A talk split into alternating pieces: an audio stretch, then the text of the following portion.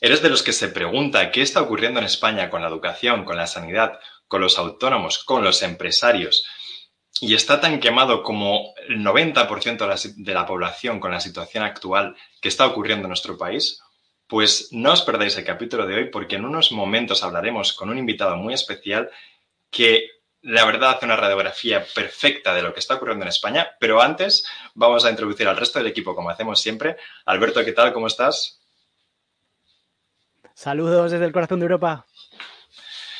Y tenemos con nosotros, como os hemos comentado al principio, un invitado muy especial. Muchos le conoceréis como Ciudadano Alternativo. Su nombre es Javi y le tenemos aquí para charlar un ratito con nosotros acerca de diferentes temas de actualidad de la política y la situación económica española. ¿Qué tal estás, Javi? Muy bien, ¿qué tal chicos? ¿Qué tal Fred? ¿Qué tal Alberto? ¿Cómo estáis? Pues encantado, es un placer de tenerte aquí y muchísimas gracias por, por, haber eh, atendido a nuestra llamada. Y muy, vamos, estamos encantados porque la verdad, todo lo que comentas en tus diferentes redes sociales, desde aquí hacemos llamamiento a que echéis un vistazo a su canal de Instagram, de TikTok. La verdad que haces un trabajazo, Javi, traes muchos datos siempre encima de la mesa y encantados de poder tenerte aquí esta tarde. Muchas gracias. La verdad es que solo intento reflejar el, quemazón que tengo yo y que veo que es el que tiene mucha gente.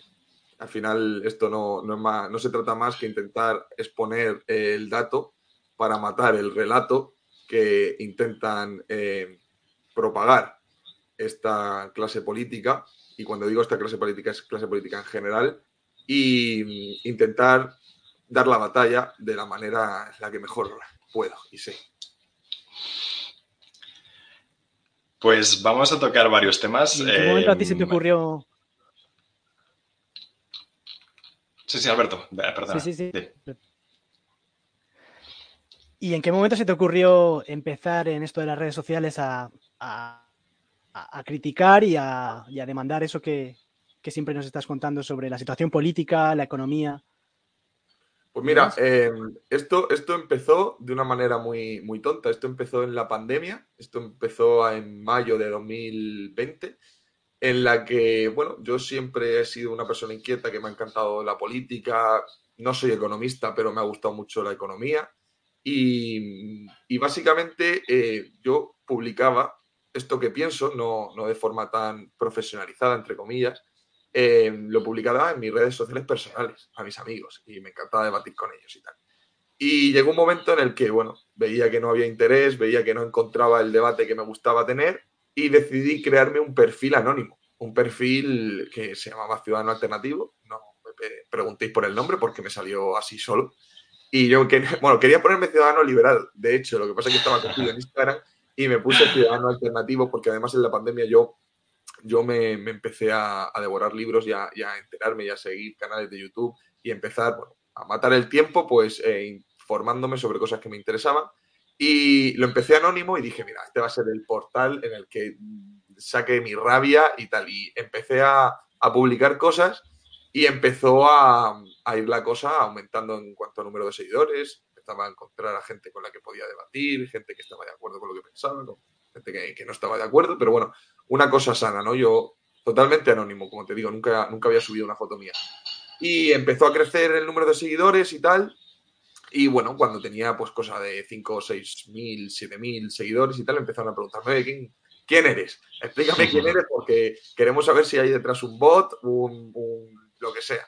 Y dije, cuando llegue a 10.000 seguidores, eh, enseño la cara. Y así fue. Llegué a 10.000 seguidores a los 8 meses o así, enseñé la cara y a partir de ahí, pues bueno, me desenvolví de forma más fácil, ¿no? Porque antes publicaba tweets, publicaba fotos, reflexiones y tal, pero a partir de que ya pude mostrar mi cara, pues empecé a poder hacer contenido mucho más, eh, mucho más detallado, mucho más preciso, me abrí las otras redes sociales y, básicamente fue por eso, fue por, fue por, eh, por intentar desahogarme de una manera mm, en la que poder expresarlo ante un montón de gente, no solamente conmigo mismo y mi familia y amigos, y básicamente de ahí nació las redes sociales, que ahora sí que es cierto que pues hemos crecido un montón y, bueno, todavía sigo flipando que llegue a casi un millón de personas cada mes.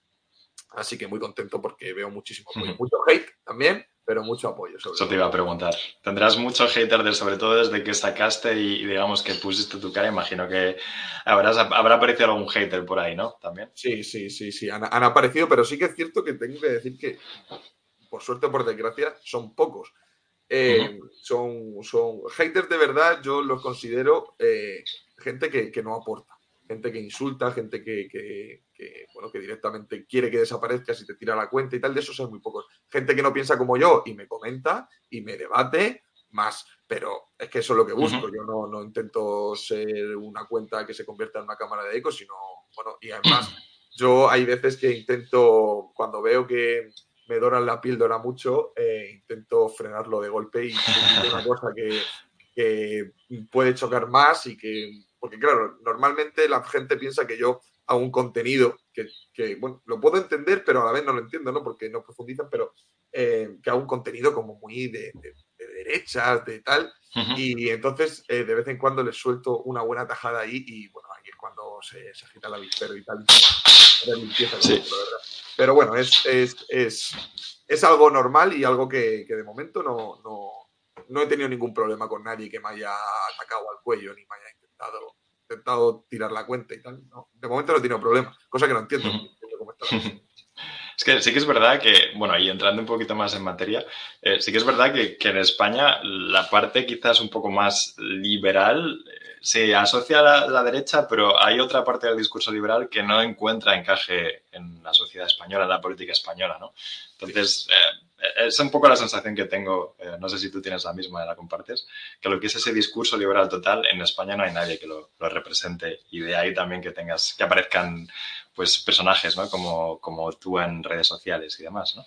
Desde luego, es que yo creo que uno de los puntos fundamentales cuando hablan de alguien liberal y tal es, eh, vale, pero tú eres liberal en qué?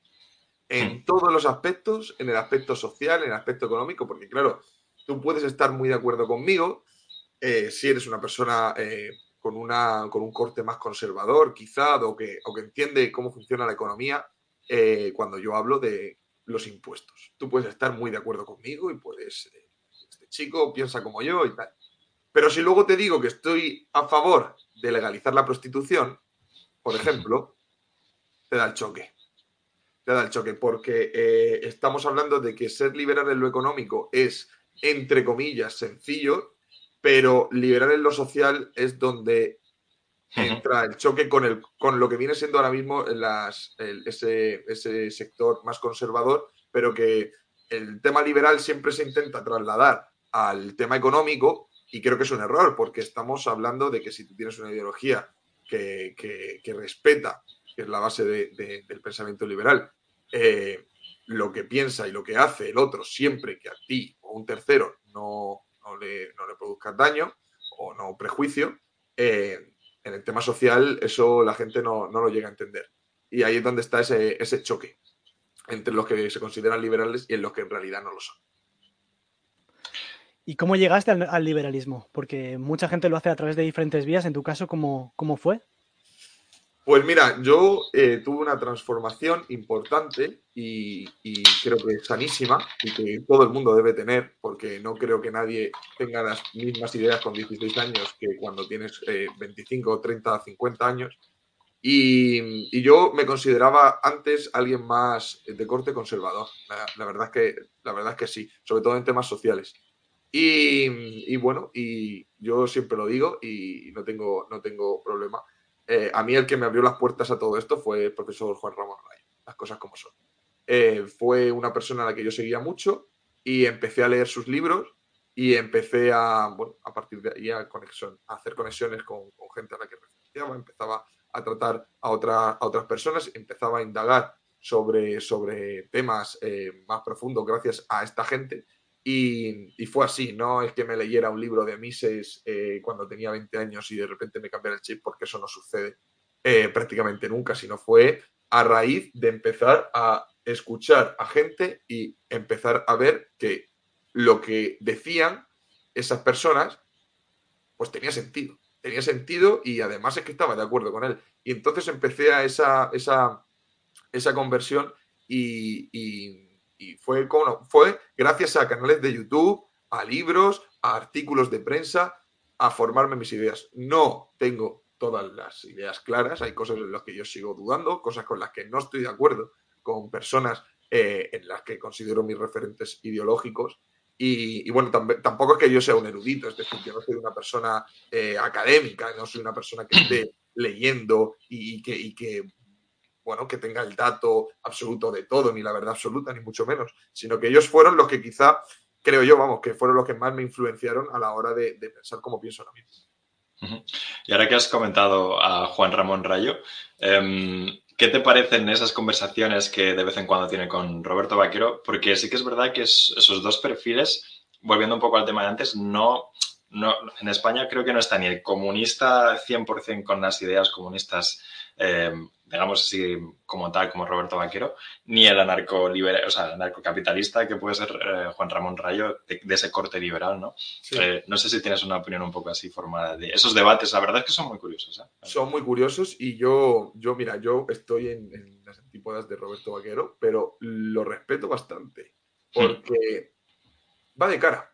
Es igual que Rayo, van de cara. Es decir, estas son mis ideas. ¿Te gustan o no? Pero no te engaño no te digo A y luego se convierte en B, no, te digo A y luego si lo aceptas. Es decir, no va a haber sorpresas. Es decir, si algún día llega presidente del gobierno eh, Roberto Vaquero, luego nadie se puede sorprender de lo que haga, porque lo está diciendo. A ver, puede luego mentir y cambiar las cosas y tal, pero va de cara, va de cara. Me recuerda un poco más, aunque salvando muchísimo la distancia, si me escuchara me mataría, pero no es lo mismo que, que lo que decía Pablo Iglesias, por ejemplo, que es lo que se bueno, ahora llaman comunismo, lo que, era subcomunista y tal, hace 5 o 10 años, cuando no era nadie, a lo que dice ahora. Este tío dice las cosas como son y yo creo que no tiene miedo, ahora que tiene muchísimo más público, a decir las cosas como son. Oye, yo me acuerdo perfectamente un, debate que tuvieron eh, Roberto Vaquero y Fernando Díaz Villanueva, ¿vale? Fue en YouTube y a mí me, chocó una cosa, bueno, a mí me dejó la cabeza hecha polvo, pero, pero le cogí un poco de miedo y respeto a la vez, que es, eh, Fernando le decía, le decía a Roberto, dice, pero vamos a ver, eh, Roberto, en tu sociedad ideal yo podría hacer lo que hago ahora, es decir, tener un canal de YouTube en el que critico y digo lo que me da la gana, y Roberto le decía, no. Sí, lo vi, lo vi. y, pero, y ya está, es que son mis ideas, y las que estoy, vamos, es que dan pánico escuchar a alguien que dice eso, pero va de cara y eso lo respeto. Ahora, eh, lo que dice son, bueno, son locuras. Pues, y en cuanto al debate con Rayo, eh, pues es, es, demuestra uno valor por Roberto, porque a ver quién tiene pelotas a enfrentarse a Rayo en un, debate de tres horas. Creo que, creo que, hay muy poca gente que estaría dispuesto, porque es enfrentarte a, bueno, a una enciclopedia pero, pero son súper nutritivos y son eh, cosas eh, súper sanas que, vamos, que ayudan muchísimo a entender muchísimos aspectos de, prácticamente todo, porque es que no se, no se cortan en hablar de cualquier tema. es cierto que cuando se enrollan en temas más históricos y tal, se ponen un poco, un poco más de ese plan. Quizá no, no creo que tenga mucho sentido, pero debaten de todo y a mí eso me encanta. Ojalá tenga algún día el nivel eh, o me considero con el nivel para poder hacer algo así. Hmm. ¿Y ves que hay un buen caldo de cultivo para que nazcan eh, más liberalismo en la sociedad y haya más partidos liberales? Porque lo que hemos visto hasta ahora no parece muy liberal en los partidos, por lo menos en España. En Argentina ya estamos viendo, por ejemplo, Milei, que, que ha tenido bastantes votos, pero tú ves, por ejemplo, en España que hay un buen caldo de cultivo para que las ideas liberales se extiendan. Eh, a ver, si en Argentina sucede, en España puede suceder. Porque Argentina es un pozo, eh, bueno, es, eh, está mucho más, una sociedad mucho más infectada de estatismo, de intervencionismo que España. Y mira que es difícil, pero eso está y ha salido. Ahora, yo con mi ley tengo, un, tengo una encrucijada porque yo creo que algo, algo, bueno, hay que entender cómo son los argentinos, ¿no? Entonces, partiendo de cómo son los argentinos, tan viscerales, tan, tan tienen tanto sentimiento a hablar, a mí eh, hay cosas que me chocan. Sí que es cierto que, bueno, está dando una batalla cultural tremenda, pero me, me descuadra un poco. Yo me acuerdo cuando vino aquí al, Viva 22, creo que fue, el, lo que hace, lo que hizo Vox, ¿no? Esas, esas campañas que hace Vox, esos eventos, ¿no? Y yo me acuerdo a, a, a Milei gritando encima de un escenario, viva Santiago Abascal y viva Vox. Y a mí esas cosas me llaman un poco la atención. Lo que pasa es que, Milei tiene una, un, tiene una línea que es todo lo que no sea socialismo es amigo mío. Y eso tiene una cosa que es peligrosa, ¿no? Porque el socialismo de derechas existe y, tal. Pero bueno, salvando esas cosas que hay que ponerse quisquilloso, eh, yo creo que en España se puede dar, se puede dar, porque si te fijas en Argentina, Argentina se ha dado y era prácticamente imposible.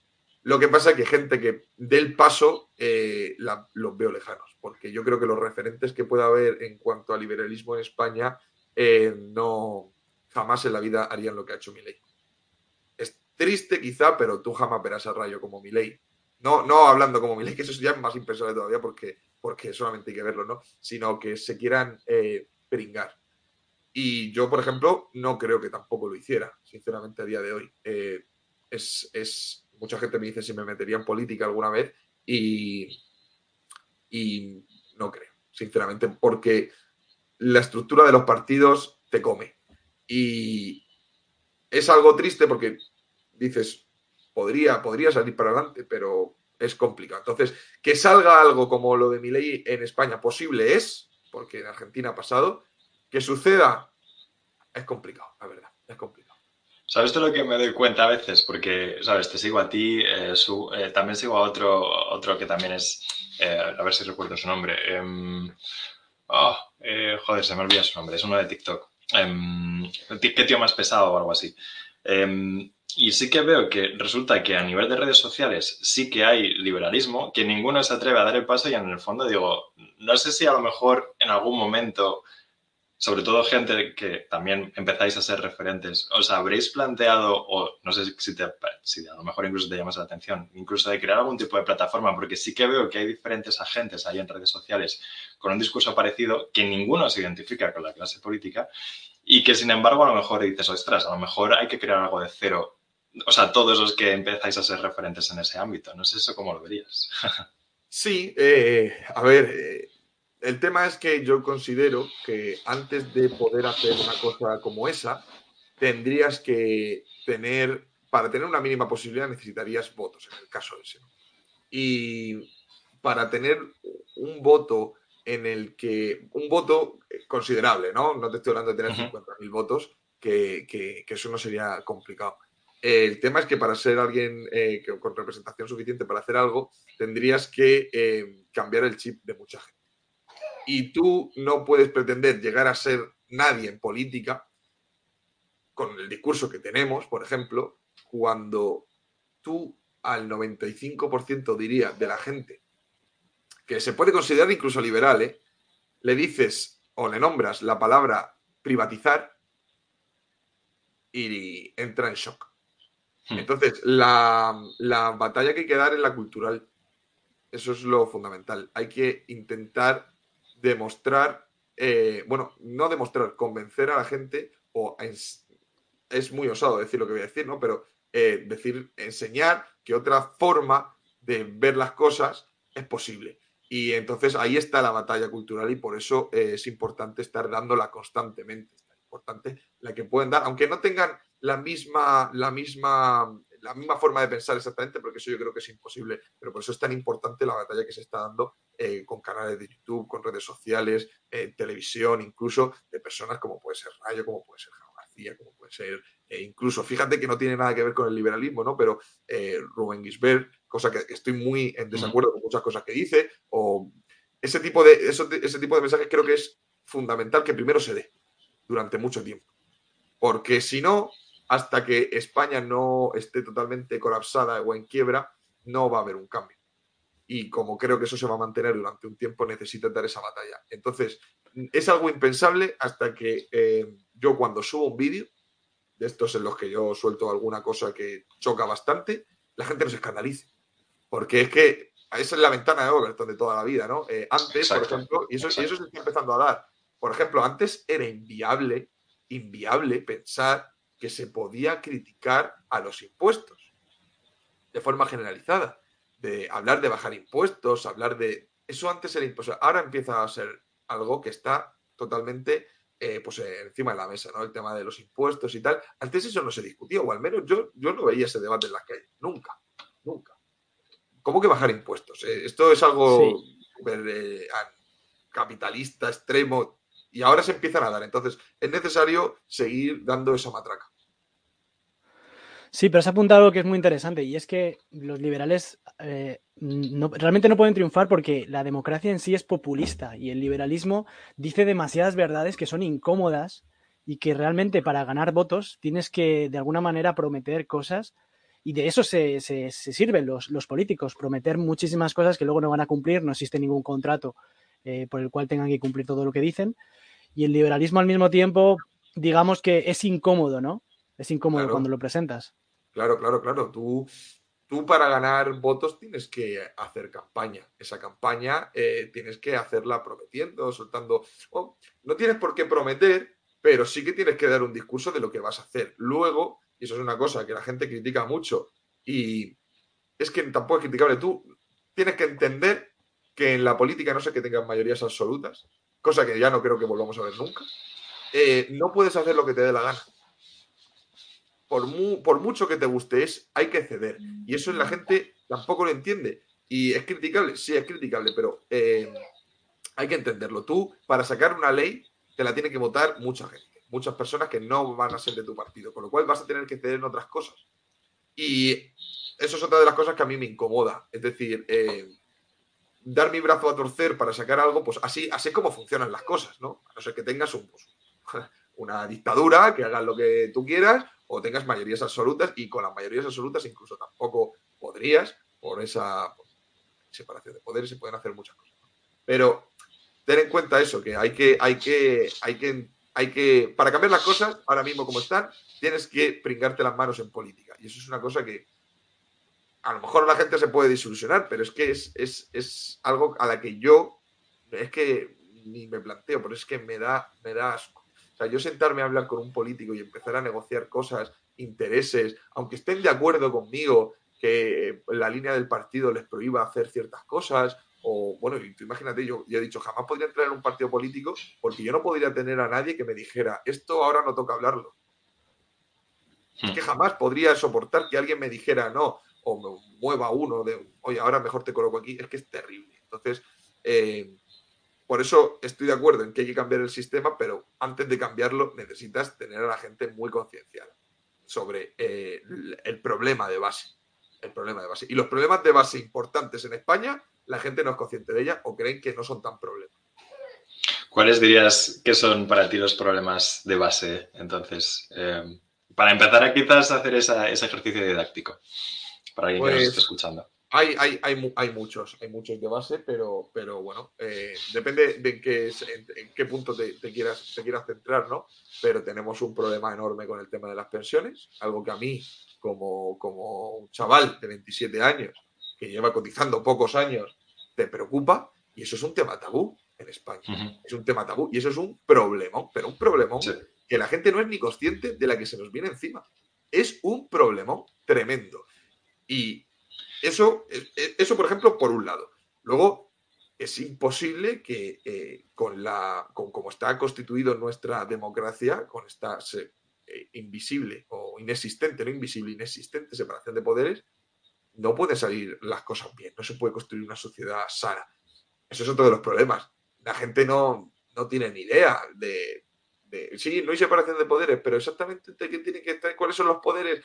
Eh, que el, oye, que el, legislativo eh, forma parte del ejecutivo y viceversa, y luego tienen al judicial como miembros del. Eh, eso, eso es otro de los problemas que, tenemos. Luego tenemos un problema que puede ser, es, es, problema, pero a la vez no nos ha salvado de alguna, entre comillas, que es no, no, tenemos soberanía, nosotros estamos sometidos a Europa, eh, hay que entender ese tema. Tenemos un problema muy importante también con el tema de la inmigración. Hay muchos problemas, hay muchos problemas. Y tenemos problemas ya crónicos, como pueden ser, hablando en más pequeñito, en más detalle, pues tenemos un problema de paro importante, tenemos un problema educativo fundamental, una, educación pésima.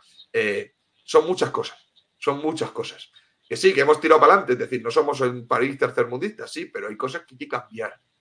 Muchas cosas que hay que cambiar. Y todo nace de los partidos políticos que tenemos, de la clase política, que solamente piensan en el corto plazo.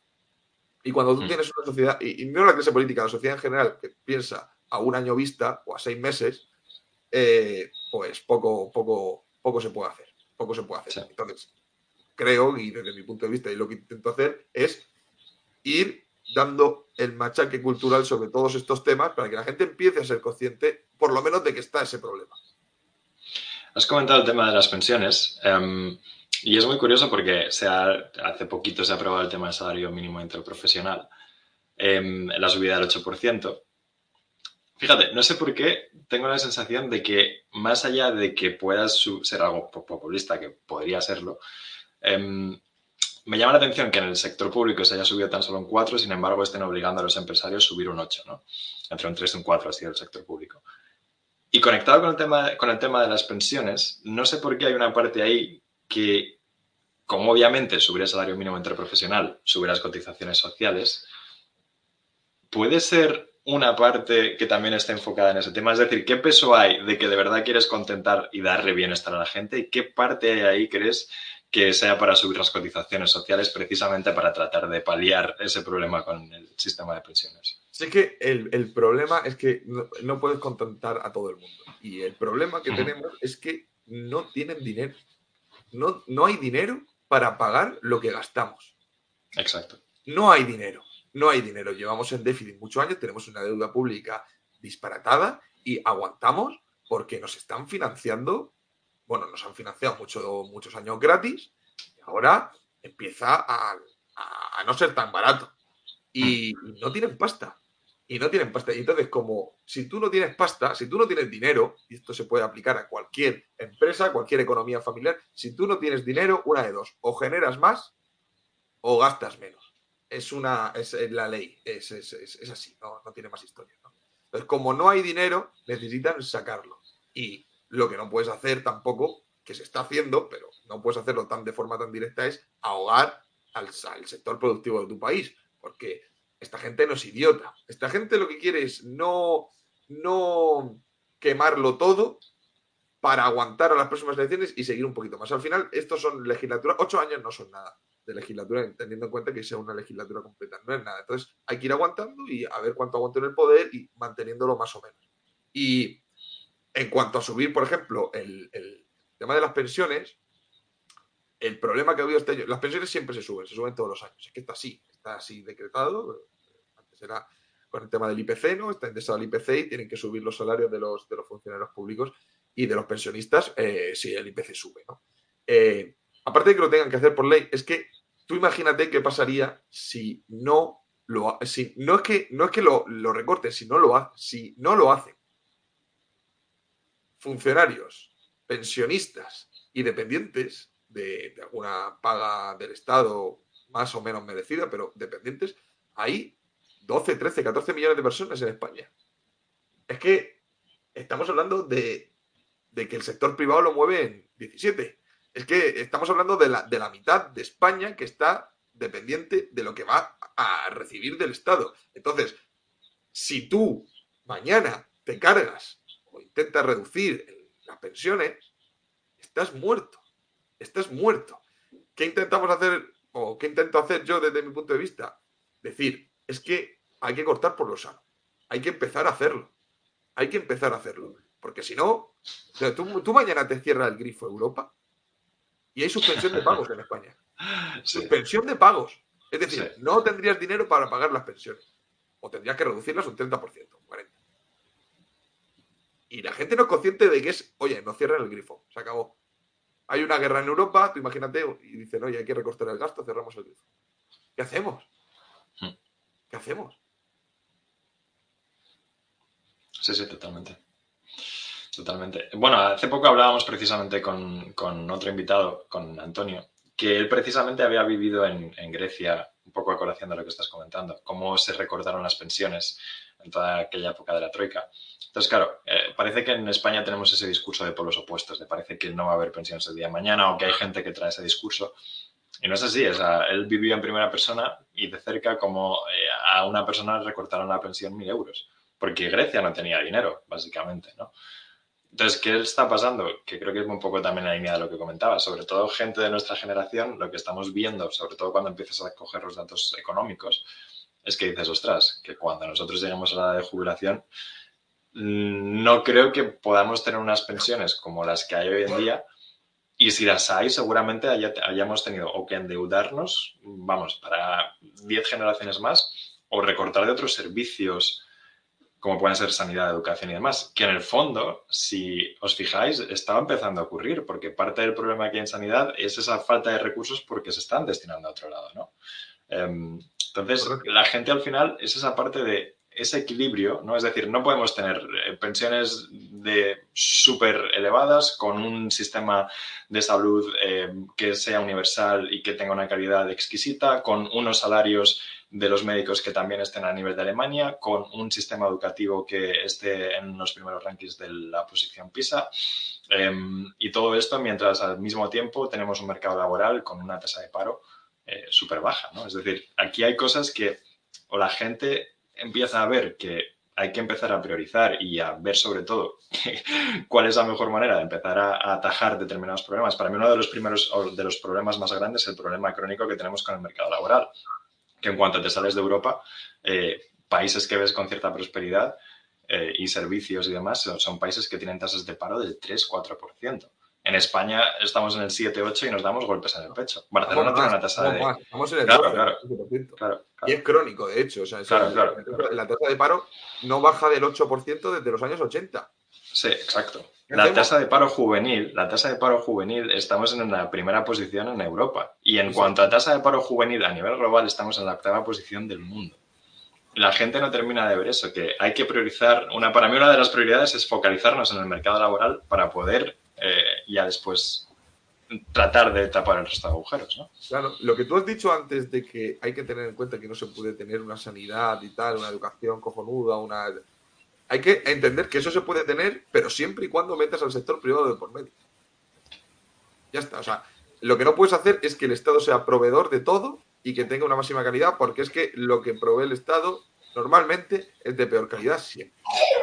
siempre. Sobre todo con todas las deficiencias en el gasto público que también existen en España. Es decir, que él se puede tener, pero también tienes que evitar que haya todas esas ineficiencias en el gasto público que y lo vemos constantemente. Son evidentes en España. Lo vemos constantemente. Recientemente, de hecho, no sé si has visto, Javi y Fred, que, han adquirido unos trenes en Cantabria para unir Asturias con Cantabria y un error de cálculo les ha hecho que no se pueda, no puedan pasar los trenes por los túneles, lo que es una demostración ¿no? de la gestión que hace la, sanidad, bueno, la sanidad de la gestión pública.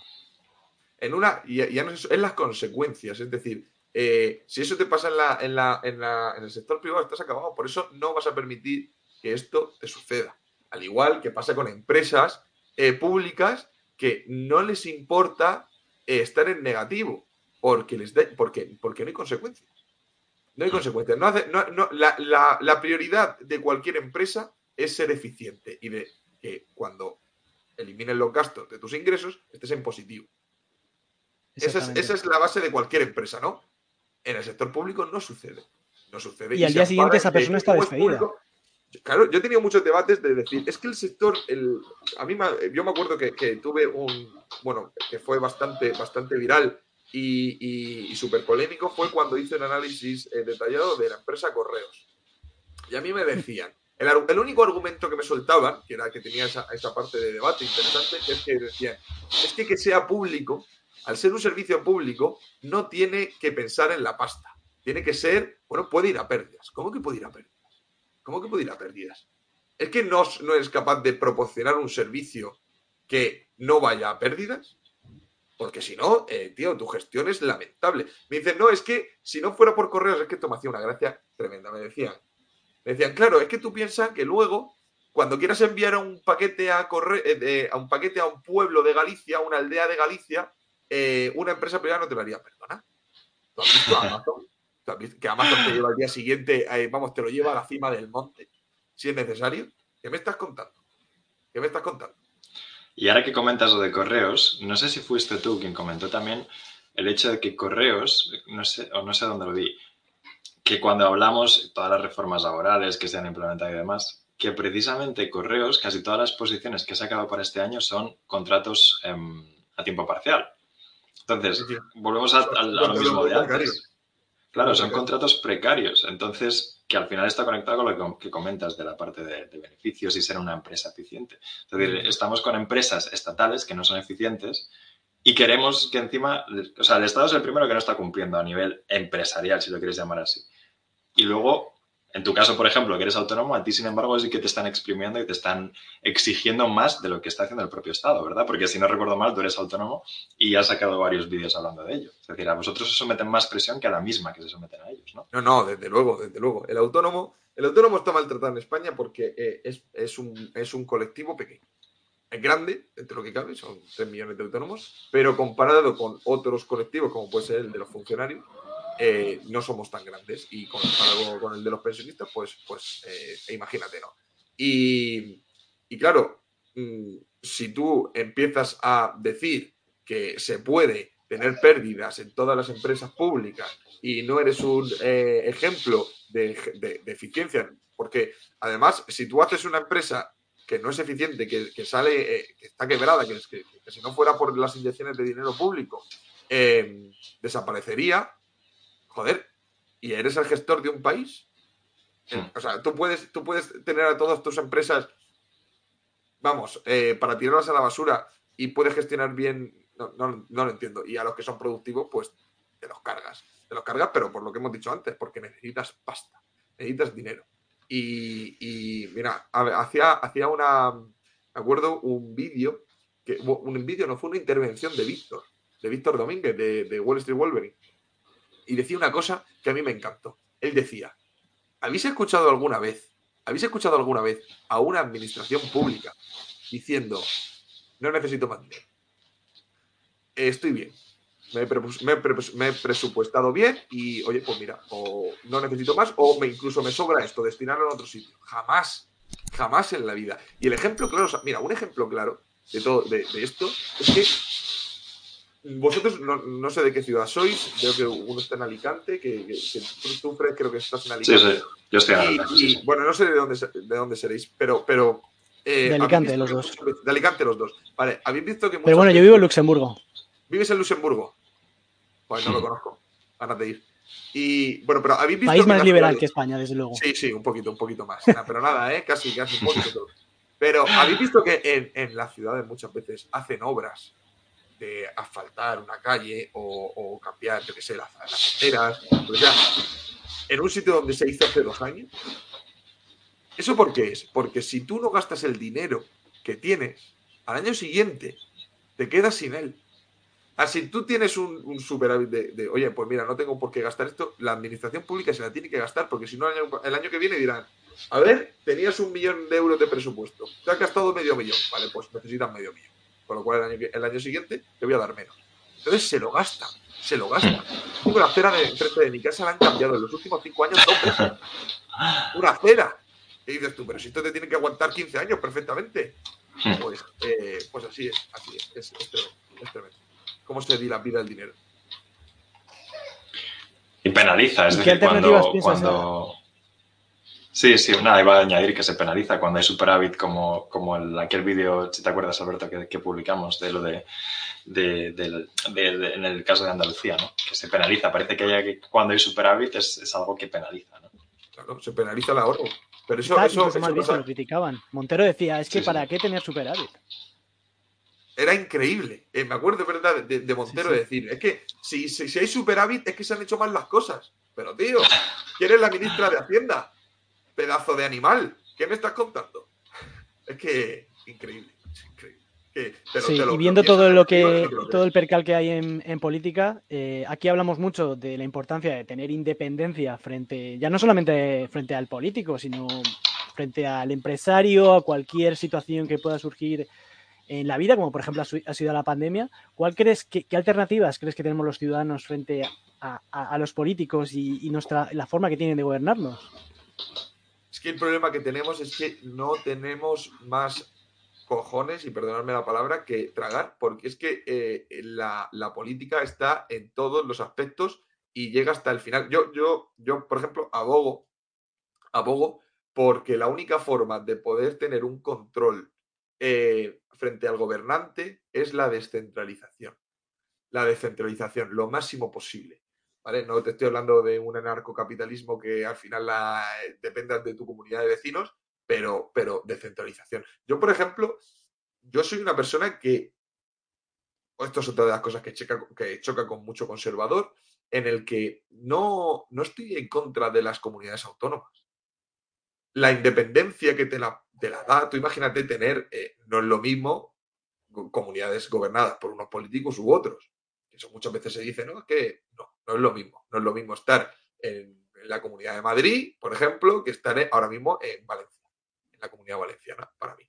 Entonces, la independencia en cuanto a la descentralización, en cuanto a la política, creo que es algo sano. Creo que es algo que, bueno, que el gobernante de turno no tiene el poder control, no tiene el poder total sobre, sobre todo eso. Por ejemplo, la, descentralización en el tema educativo, mucha gente dice, no, es que la, educación debería ser centralizada y debería tener todo lo mismo. ¿Por qué?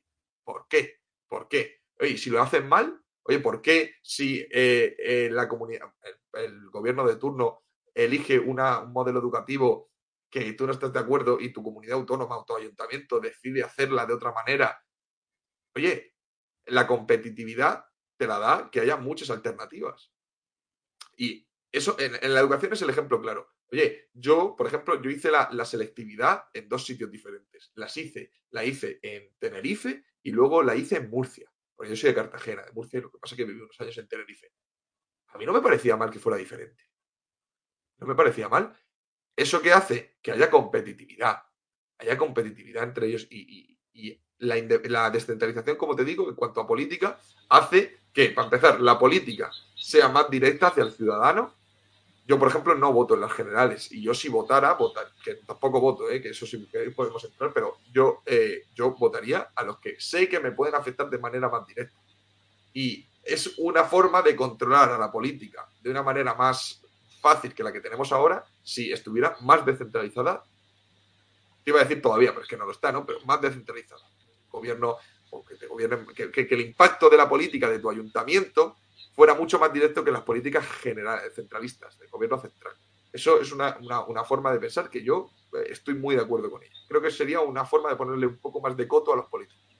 Ahora que comentas esto, es interesante que hable sobre la descentralización y, siendo de Cartagena, porque Cartagena fue históricamente una región que se independizó del Estado, fue un cantón.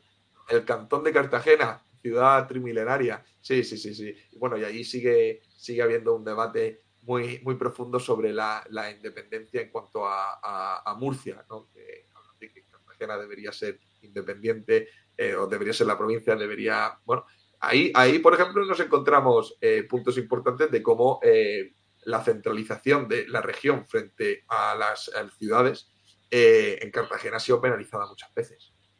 Muchas veces yo, bueno, se, puso sobre la mesa que el corredor del Mediterráneo tenía que pasar por Murcia y no por Cartagena, cuando Murcia, la ciudad, está a 50 o 60 kilómetros de Cartagena. Y era algo totalmente ilógico, ¿sabes? Pero bueno, sí, sí, en Cartagena la verdad es que eh, es una buena forma de verlo. Y ahora que habéis comentado el tema de cantones, em, me ha venido a la mente Suiza, ¿no? Eh, con esto dos preguntas, ¿no? La primera, ¿la gente normal sabría decir quién es el primer ministro de Suiza? Claro que no. Eh, la, política suiza, la política suiza la gente no la conoce, no tiene ni idea. Exacto. Y ahí está el segundo punto que hacer. La gente, la gente no es consciente de que en un estado tan federal como es Suiza, la cantidad de veces al año que los ciudadanos suizos tienen que votar. Es decir, por mucho que se diga que si es eh, el refugio de los banqueros, que toda su economía está eh, focalizada en la banca y que parte de su bienestar social es por eso, luego lo que no ven es lo que hay por debajo, ese Estado federal con la cantidad de veces que los ciudadanos tienen que ir a votar, aunque sea por cuestiones normales, no van solo a votar a las generales, todos los años tienes que ir a votar pues vamos, o sea, hay gente que, incluso a veces lo critica de la cantidad de veces que el ciudadano tiene que ir a votar. Sí, sí, eh, sí, es una participación más directa con el ciudadano. Por eso digo, es que... Eh, eh, y, si, te empiezan a no gustar las políticas de tu cantón, te mueves a otro. Y además es que no puedes hacerlo, porque es que tú piensas que si tú, si son tres cantones y uno lo empieza a hacer muy mal, se te van a ir. Es la competitividad pura y dura. Por eso es, es, el antimonopolio del Estado. el problema del Estado es que y por ese motivo, crea. Claro. claro, y por ese motivo también eh, eh, Suiza tiene la estabilidad, atrae empresas, eh, es un centro financiero tan importante precisamente por esa seguridad jurídica, porque no puede haber de un día para otro un político populista que cambie la política o el giro de, el, o venir de un país. Precisamente eso, y la gente no, normalmente no lo, no lo, ve. Sí, sí, ellos por ejemplo no, no están en Europa, no están en la Unión Europea. La gente igual que Noruega, por ejemplo, no están en la, Unión Europea y han, sabido sacar lo mejor de, las dos cosas. De esa independencia, pero con sus libres tratados de comercio que te da la Unión Europea, que es lo mejor que tiene, sin duda.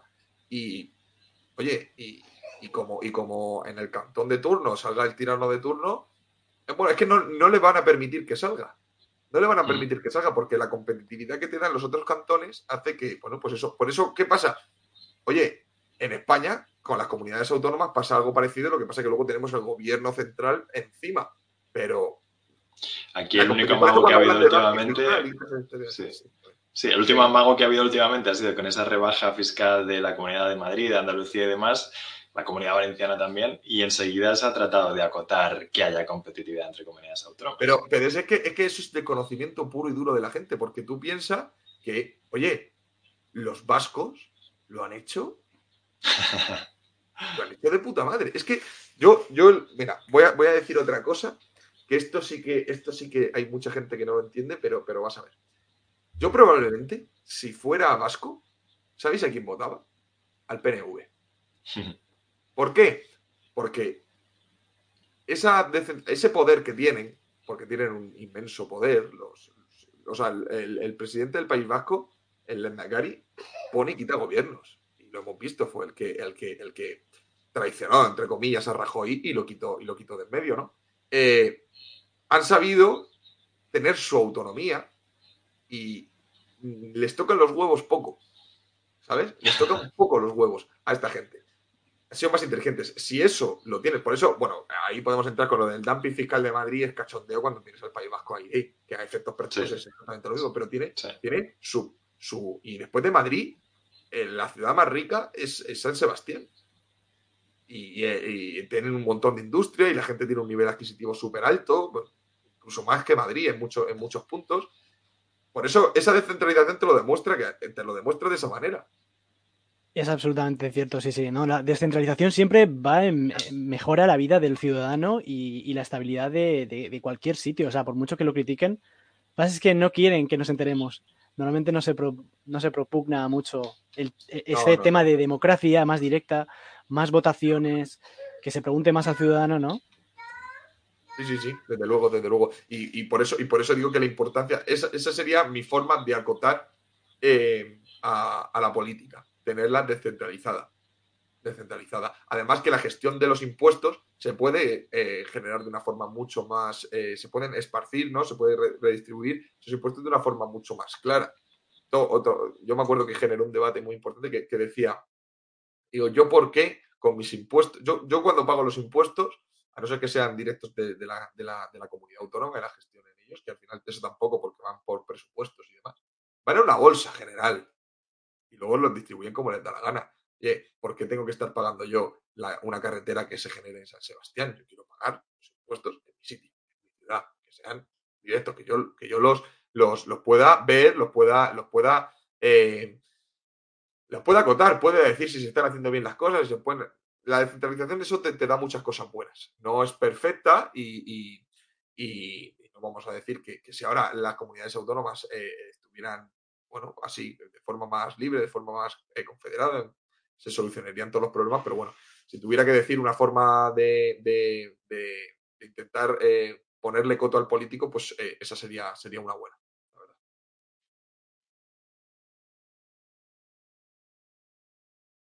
Te, he perdido. Fred, estás muteado. Perdona, que me. Ahora. Em, volviendo un poco al tema de, autónomos, empresarios y demás, cuéntanos un poquito em, cómo ha sido para ti el comienzo de año. Pues mira. Em, Con el cambio de la ley, claro. A ver, yo, yo, era consciente de lo que iba a pasar. pues, se había avisado de que esto iba a pasar. El tema de la subida de las cotizaciones sociales, mucha gente la ha pillado por sorpresa, pero, pero bueno, era, era una, cosa más o menos anunciada y una cosa en la que. Y además están ahí. O sea, tú piensas que hace ocho meses o eh, más o menos, eh, el tema de la subida de las cuotas de autónomo no. La que se ha aprobado finalmente no ha sido las propuestas iniciales. O sea, Escribá había preparado un plan de subida de, bueno, del cambio de régimen de cotización a, la seguridad social de los autónomos hasta 2031. Lo que pasa es que al final solamente se han aprobado los tres primeros años, de 2023 a 2025. Y la gente no es consciente de la salvajada que se ha aprobado.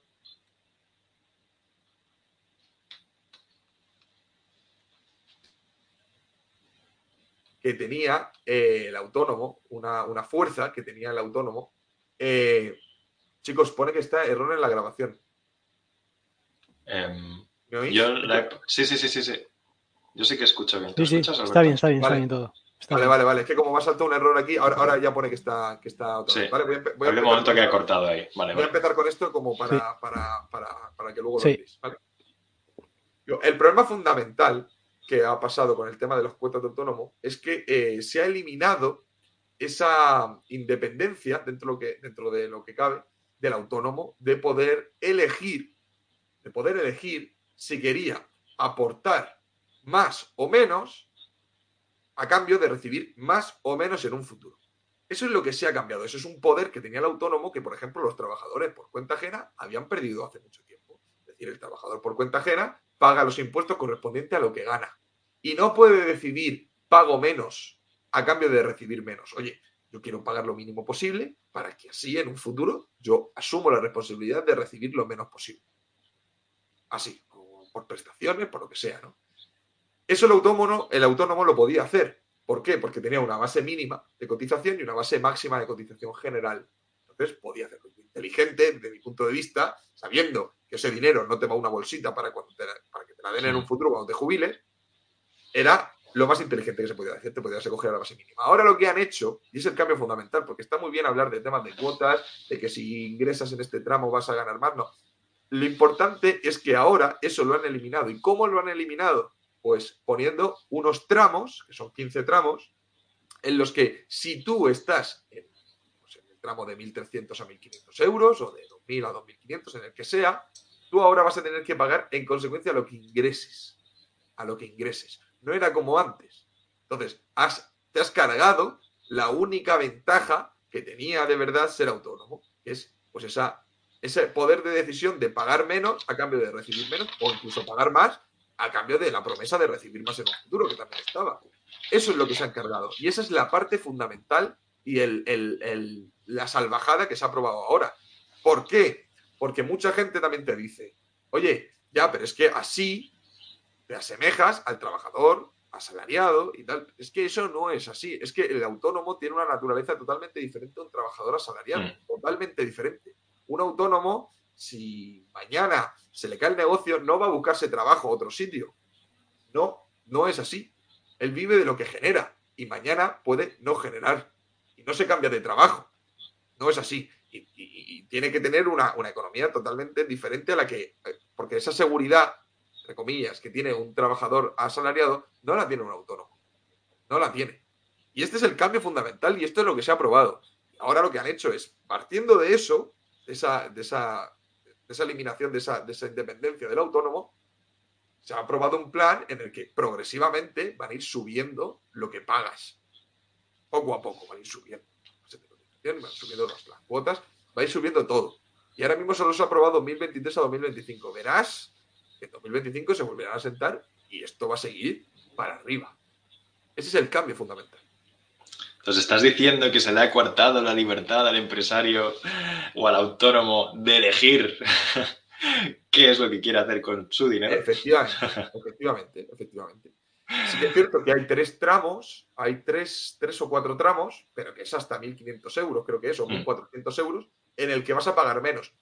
Menos, ¿eh? No es que dejes de pagar. Ahora mismo la base de cotización mínima estaba en 294 euros. ¿vale? Si te cogías ahí, pagabas 294 euros. el plan que se ha aprobado es que ahora los que ingresen menos de 600 euros o hasta 600 euros van a pagar 200.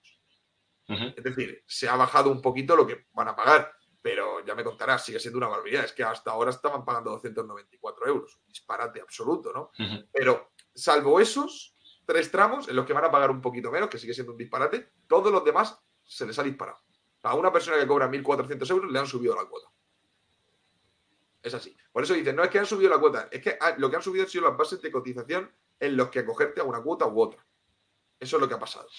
Y, esa libertad de elección, que dentro de lo que cabe era algo bueno que tenía el autónomo, a pesar de todas las putadas que se le hace y lo difícil que es mantenerte y la, dificultad de presentación de impuestos, el tener que estar con el tema trimestral, en la cuota y tal, y tener que pagarle independientemente de lo que ingreses, ahora encima vas a tener que pagar más. Ese es, el, problema. Y, respecto a todo esto de, la libertad, de salirse un poco del Matrix y demás, eh, ¿cómo ves el tema de las CBDCs? Esas monedas virtuales que, los bancos centrales quieren eh, sacar para, hacer frente a Bitcoin y demás criptomonedas. Bueno, pues mira, yo creo que ese tema es muy, muy interesante y, y, no es el futuro, es decir, es el presente. Eso ya está. La idea está sobre la mesa y los que mandan lo quieren instaurar. Se está haciendo pruebas con el yuan digital y, y se está probando en España, de hecho. Sí, sí, es algo, es algo muy peligroso. Y no tiene que, nada que ver con la esencia de las criptomonedas, ni mucho menos de Bitcoin, que es, eh, bueno, hay mucha gente con ese desconocimiento. Eh, al final, esto es dinero fiat en formato digital, es decir, el dinero tradicional llevado al, al panorama digital. Y aunque sí que es cierto, de esto también hablo, hablo, hablaré un poquito en el, en el libro, aunque sí que es cierto que a priori puede tener ventajas, ventajas como por ejemplo uno de los argumentos que dicen que, va a ayudar mucho el tema de las CBDCs, es que las ayudas del Estado hacia los contribuyentes o las personas que vayan a recibir esas ayudas van a ser mucho más directas y en eso tiene razón. Os voy a poner un ejemplo. Tú imagínate que quieres darle eh, una ayuda a las personas eh, a estas personas en concreto que cumplan ciertos requisitos y tal. La forma de hacerlo gracias a la CBC va a ser mucho más directa y, mucho más enfocada, ¿vale? No como ahora que muchas veces la, distribución de las ayudas eh, se hace de una manera que al final acaba trincando mucha más gente o a otras personas no les llega, eh, cosas así. Son formas más directas porque puedes gestionar el dinero de una forma mucho más efectiva. Pero la parte que se está ocultando aquí es que el control absoluto del dinero ha llegado. Y el dinero, ahora mismo, eh, te condiciona la vida, ¿no? Como, como todos sabemos. Y el problema es que si el político puede hacer lo que le dé la gana, puede, porque claro, las CBDCs, el primer punto es instaurarlas, pero el segundo punto, y es el objetivo de las CBDCs, no tengo ni, ninguna duda, es acabar con el dinero en efectivo.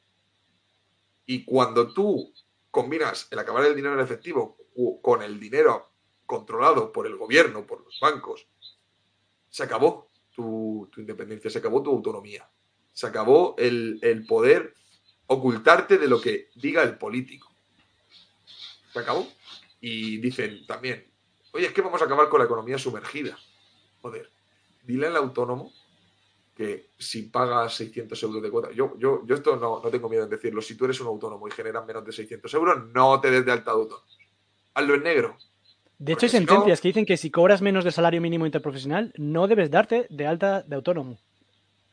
No, eh, pero es que no tienes que hacerlo. Y, gracias al dinero en efectivo y gracias a este que todavía no está el control absoluto por parte del Estado, hay gente que vive. Hay gente que vive. Y gente que puede salir para adelante y gente que puede tener otro ingreso extra. Gracias a eso. A esto de acabar con la economía sumergida o que vamos a acabar con el tema del fraude fiscal de la corrupción, ¿cómo que vas a acabar con la corrupción? Pero es que nosotros nos creemos que en la corrupción de ahora es como la de hace 50 años, que te ibas ahí a, a Luxemburgo o a Suiza con un maletín lleno de billetes. Eso ya no existe. La corrupción, sí, la corrupción se hace creando una sociedad en tal sitio, desviando el dinero para otro lado y tal, y eso va a seguir perfectamente pudiendo estar. Sí que es cierto que con las CBC se podía controlar, pero no lo pongas como excusa, como para, oye, es que hay que acabar con el efectivo para acabar con la corrupción, porque es mentira. Es mentira. Aparte, ¿qué? Mira quién lo empezó a instaurar, los chinos. ¿Eh? No, hay, no, hay, no, hay, no, hay, civilización más controlada por el gobierno que los chinos. Eh, vamos.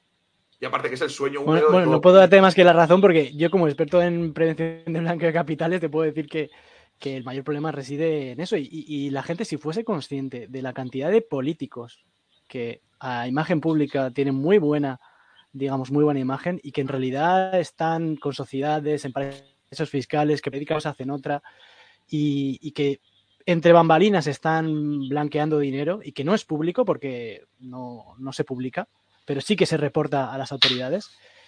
Si la gente supiese, realmente cambiaría mucho el concepto sobre esas personas. Pero tal vez, Javi, ¿no crees que es un momento también ahora que está empezando el tema de las CBDCs, que están criminalizando todo el tema del efectivo? ¿No crees que es momento de reivindicar los ciudadanos a usar aún más efectivo como protesta? Sí, sí, sí, desde luego. Y, y yo me encanta cuando la gente me dice, oye, es que no puedo no puedo. Y si me puedes pagar con efectivo, claro que sí. Claro que sí, porque eh, es una forma de ayudar a mucha gente. Yo intento pagar con efectivo. Además, yo era una persona que antes eh, llevar efectivo nunca, nunca me había gustado. Pero ahora, simplemente por, ya, llámalo ideología o lo que sea, eh, soy muy, muy, muy fan del efectivo porque el dinero en efectivo es libertad.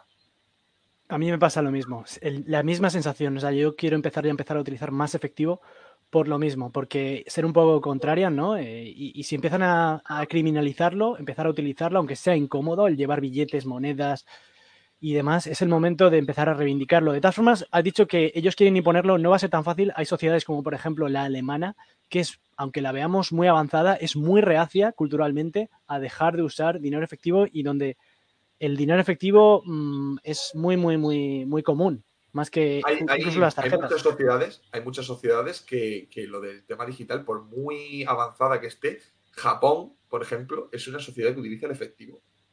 Que no os hacéis una idea, es decir, mira, yo tengo una, un familiar que estuvo viviendo hace dos años en Japón y en Japón pagaba el alquiler, el alquiler de su, de su vivienda, que estamos hablando de que eran de 1.200 euros, no sé cuántos yuanes serían, eh, yuanes, sí creo que es yuan la moneda. Lo pagaba, iba con, el, con los billetes a la inmobiliaria a pagarlo en efectivo. Algo aquí es impensable. No, creo que exista nadie que lo haga de forma legal que pague su, su, alquiler de su piso eh, efectivo. Nadie, nadie. Y eso, y eso me da a mí un poco de confianza, ¿sabes? decir, oye, pues eh, lo que pasa es que aquí, aquí, en España sí que a mí me da la sensación que se utiliza el efectivo muchísimo, o sea, el efectivo, perdón, el dinero digital muchísimo, muchísimo. Pero el dinero efectivo es un derecho, ¿eh? es un derecho, está establecido incluso por el Banco Central Europeo, de que incluso de forma de hacer hacerlo más inclusivo el dinero, porque también hay mucha gente mayor que no está utilizando constantemente formas de pago. Ahora es, es, es, habitual pagar con el, con el móvil, acercándolo al terminal. Pero hay mucha gente que es mayor y que no sabe utilizar ni siquiera un cajero y que no puede estar siempre pagando de forma digital. Y ya no pienses en la, ya no pienses en, el tema de, los mayores, porque al final eso será un problema que se acabe, ¿no?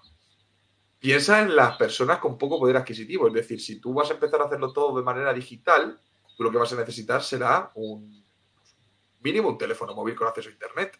Oye, eso no es todo el mundo se lo puede permitir. Vas a necesitar aparatos digitales para, para tener que, eh, bueno, pues poder controlar tus finanzas, vas a tener que eh, tener esa, esa, infraestructura que los más desfavorecidos no, no, no, no tienen ese acceso.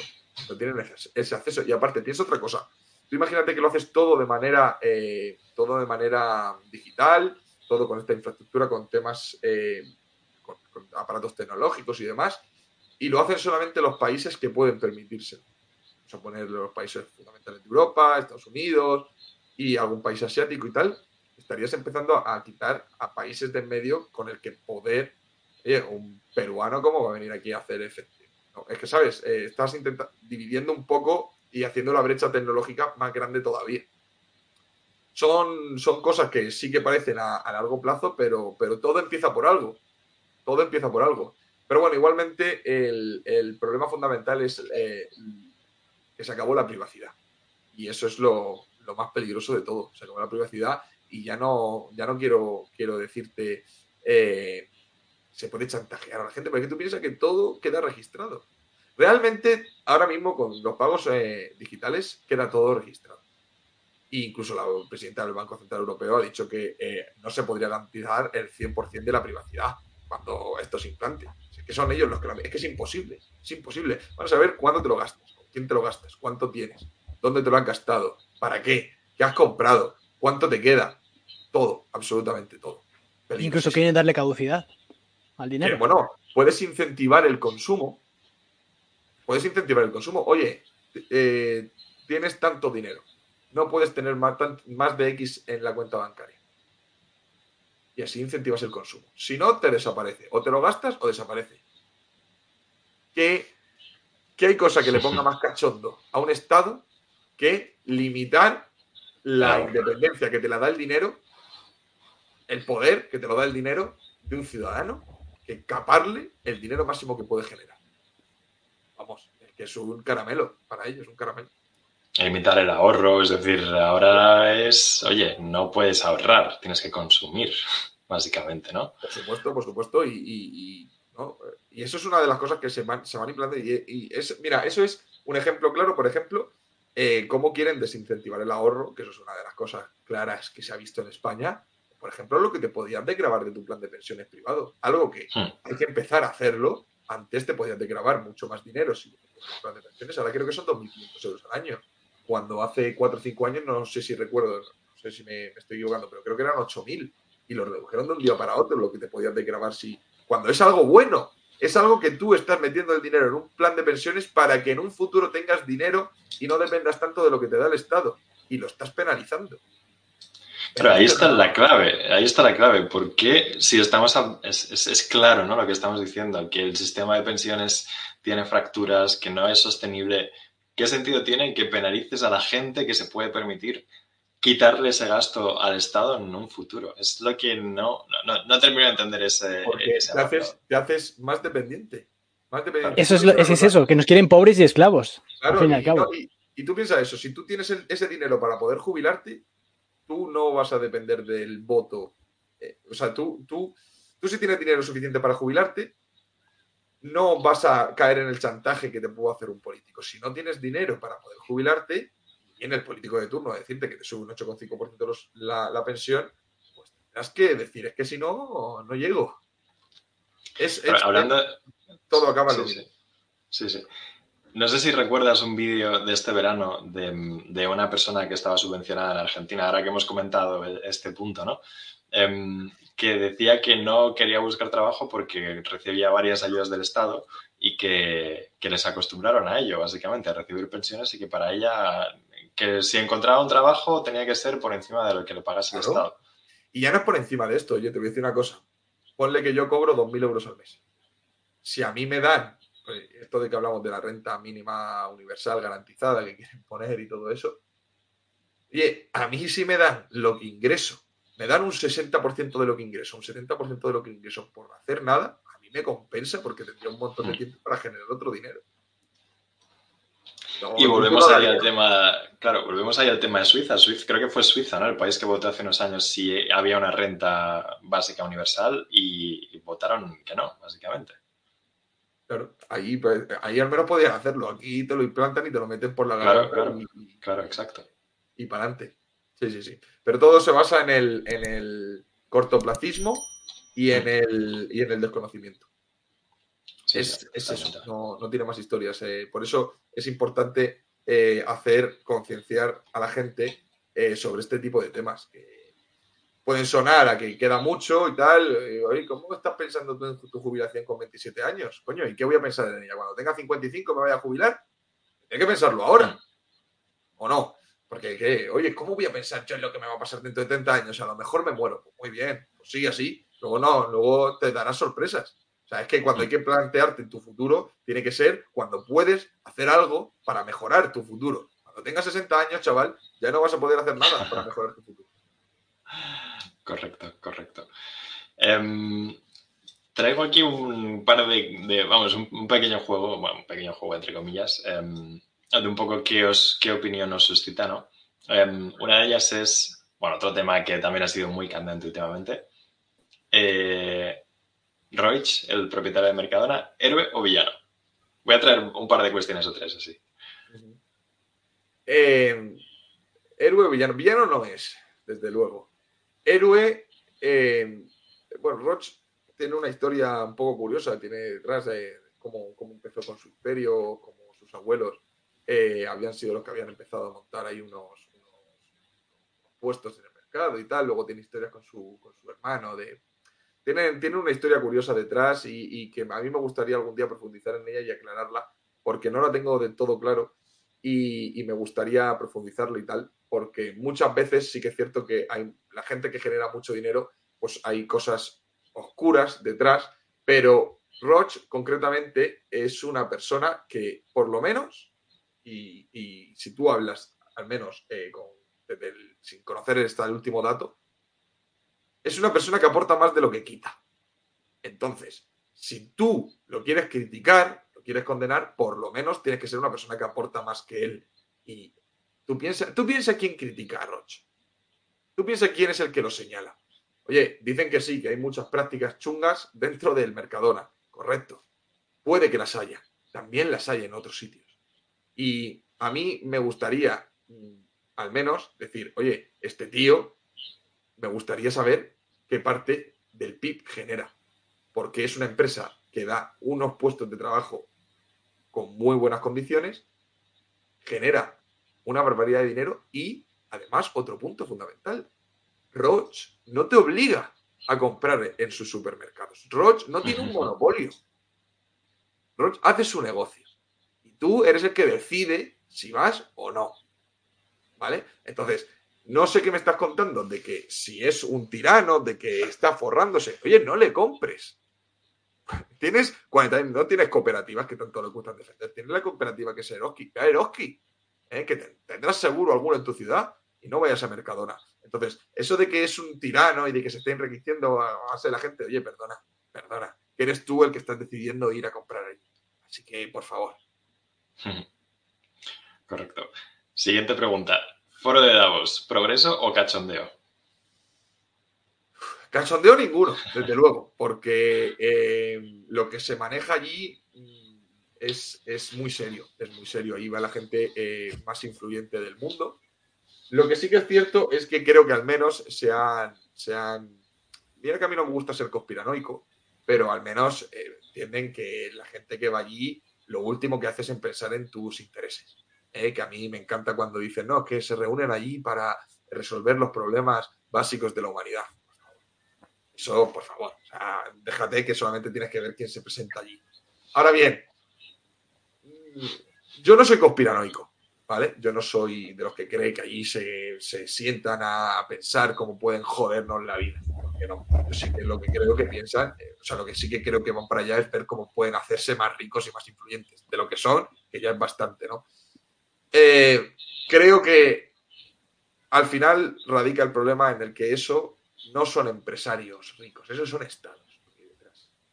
¿Vale? Porque el presidente de Facebook, el presidente de Google y el presidente de Microsoft y de cuatro más, eh, si te digo que mandan casi más que el presidente del gobierno, eh, y están ahí, y el presidente del gobierno también lo sabe. Es decir. Fíjate. Sí, sí, Y además, eh, por poner por unos datos para ponerlo en contexto, eh, no sé si lo sabéis, pero los políticos a Davos van gratis, los invitan, pero después a los empresarios eh, la entrada que tienen para poder acceder a determinados políticos es de, hasta 200.000 euros. O sea, hay, hay, hay entradas para ellos de 200.000 euros. O sea, de alguna manera lo que se está vendiendo a todos estos empresarios es poder acceder, poder influenciar a políticos. Y lo segundo no sé si lo habéis visto, pero el vídeo más visto sobre la conferencia de Davos ha sido precisamente eh, un canal de, noticias llamada Rebel News, que estuvo haciéndole preguntas al presidente de Pfizer, en la que el presidente de Pfizer no dice una sola palabra, pero hacen preguntas tan buenas que ha sido simplemente el vídeo más visto de todo eh, la conferencia de Davos. Sí, lo he visto. sí, sí yo no lo he visto, lo, buscaré ahora después de la entrevista, pero es que es el ejemplo claro. Es el ejemplo claro. Allí no, no, si tuviera que dar la respuesta es, olvídate de que allí nos estén intentando ni joder la vida ni facilitarla. Lo que quieren es seguir teniendo influencia. y seguir teniendo poder. Y es un foro que, bueno, que es, el, mercantilismo, el capitalismo de Estado, el, lo más asqueroso que hay. Es empresarios intentando conseguir monopolios gracias al poder de un político. Fíjate, también hay una noticia al respecto de Davos. Em, que mm, a ver si la puedo recuperar, pero bueno, básicamente que comentaban que todos los servicios de escorts de lujo se habían multiplicado por 200, si no recuerdo mal, durante esa estancia. Entonces, también es curioso, ¿no? Que también, digamos que se habla de progreso, de eliminar, pues, sexismo y cosas así, sin embargo, ves que eh, hay una parte ahí que... Pero mira, el ejemplo, el ejemplo más claro, no hables, de, no hables de eso, el ejemplo más claro es que... Eh, se aumentó la, la ¿cómo eran los? La, la contaminación en Davos en ese día porque volaron no sé cuántos cientos de aviones privados, incluso hubo uno que hizo un trayecto de 20 kilómetros en un jet privado y ahí están hablando todo el día de contaminación. O sea, es que por eso digo que no, no hmm. penséis que... O sea, que sí que es cierto que antes cuando he dicho, y voy a puntillar esto, que decía que no, no, no nos quieren joder la vida, lo que quieren es hacerse muy ricos a costa de que el Estado les favorezca y en última instancia eso nos acaba perjudicando a los ciudadanos de Efectivamente, capitalismo de amiguetes, que es al fin y al cabo lo que, lo que vemos en todos los países normalmente. Cuando hablan de capitalismo, eh, no es más que capitalismo de amiguetes, porque capitalismo real no, no existe. el capitalismo de Estado, que es el anticapitalismo puro. Claro, el problema es que cuando a la gente le hablas de liberalismo, se piensa que estás defendiendo el capitalismo de amiguetes muchas veces. Es la sensación que tengo, no sé si tenéis la misma. Claro, el capitalismo, eh, amigo, no es que el capitalismo es el IBEX. ¿Me estás contando? ¿Tú qué me estás contando? O sea, si ahí lo que quieren es monopolio puro y duro. Y el monopolio es anti, anticapitalismo y antiliberal. Bueno, eso, y tenemos el ejemplo de que si nos fijamos en quién están detrás de cada campaña electoral, que no se publica, bueno, en Estados Unidos sí que se publica, y podemos saber quiénes son realmente los que están donando a, a las diferentes campañas. Y de hecho lo vimos hace poco con FTX. No sabemos qué interés tendría en apoyar al, Partido Demócrata, pero bueno, puede ser que les beneficie también en el proceso judicial al que se enfrenta. Eso es, eso que iba a decir. Yo no sé si lo que hacían era voy a soltar pasta a diestro y siniestro, porque como lo que estoy haciendo me va a salir mal tarde o temprano, o si me sale mal, eh, que me recuerden que fui uno de los máximos eh, eh, financiadores del partido que está en el gobierno. Bueno, también se habla de que por lo visto el partido, el partido del gobierno, el Partido Demócrata, mandaba dinero a Ucrania. Ucrania, por lo visto, también invertía a través de FTX y FTX lo que hacía era básicamente financiar esto, lo que es básicamente de libro blanquear dinero. Sí, sí, sí, sí. Bueno, y ahí... la trazabilidad del dinero. Yo no, tampoco me quiero decir cosas que no sé, pero sé que también estaba metido por ahí el hijo de Biden con temas de Ucrania y con con el es que es terrible. O sea, es que es el cachondeo absoluto. y la última pregunta de uno u otro: ¿Bitcoin, libertad o especulación? Bitcoin, eh, eh, puedes tomártela de, de, ambas partes. Es decir, tú puedes eh, especular con Bitcoin como puedes especular con cualquier cosa. ¿Vale? Lo que pasa que tú tienes dos formas de invertir en Bitcoin o de, o de o, de, o, de, tratar lo que es Bitcoin. Uno, como, como lo hago yo, que es conozco el activo, conozco lo que representa, conozco sus beneficios y conozco los riesgos. ¿Vale? Entonces, si tú entiendes eso, puedes actuar con conocimiento. Por otro lado, también es cierto es un activo muy volátil y eso te puede hacer ganar y perder mucho dinero. hay gente que especula, hay gente que especula. Estamos hablando de un activo que un tío con un tweet lo puede hacer subir un 20% o bajar un 35%. Es el más, ¿no? Que eso fue el, el año 2021, fue absolutamente increíble lo que hizo. Pero lo importante es que tienes que conocer el activo. Si no, entiende que es riesgo puro y duro. Tú quieres comprar y vender, intentar ganar dinero con esto, ya te digo yo que hay 40 activos que son mejores para hacer especulación. Ahora, yo, por ejemplo, entiendo lo que representa. A mí el activo me, fascina porque creo que es libertad, es decir, creo que es la soberanía del dinero, eh, es el oro digital. Eh, lo que pasa es que tiene más beneficios que el propio oro. Lo que pasa es que es una cosa que eh, está todavía en pañales. Eso que ya tiene bastantes años, pero está todavía en pañales. A mí me gusta lo que representa, que es quitarle el poder al político, es, quitarle el poder al, que dice cuánto hay que imprimir, cuánto tiene que estar en circulación, cuánto, lo que vale, lo, lucha contra eso. Es la soberanía, es el oro digital. Punto. Y yo eso lo entiendo y a mí eso me gusta, me gusta la idea, me gusta ese concepto. Y por eso me, lo apoyo y por eso invierto en él. Yo no hago trading con Bitcoin. Que he comprado y después he vendido en algunos momentos, sí, porque, eh, se puede ver con cierta facilidad cuando una cosa no tiene ni pie ni cabeza. Es que pase de valer mil dólares a valer 65 mil en cuestión de, dos años, ¿no? Pero eh, hay que entender el activo, pero como casi todo, tú cuando entras a, invertir en, lo que sea, tienes que conocerlo. Y si no, no te quejes. No te quejes. No, es absolutamente eh, cierto. Además, es que es puramente libertad. Eh, Bitcoin nos permite incluso el, poder entre ciudadanos comerciar sin ningún tipo de control, sin ningún tipo de intermediario de ningún tipo, por mucho que, que nos traten de poner. Incluso si quieres eh, salirte de los exchanges, ¿no? que tantos problemas nos están dando en los últimos años, puedes incluso comerciar con otras personas. Existe, por ejemplo, una página web a la que os invito también muchos a, utilizar y de hecho os la voy a dejar aquí en la descripción.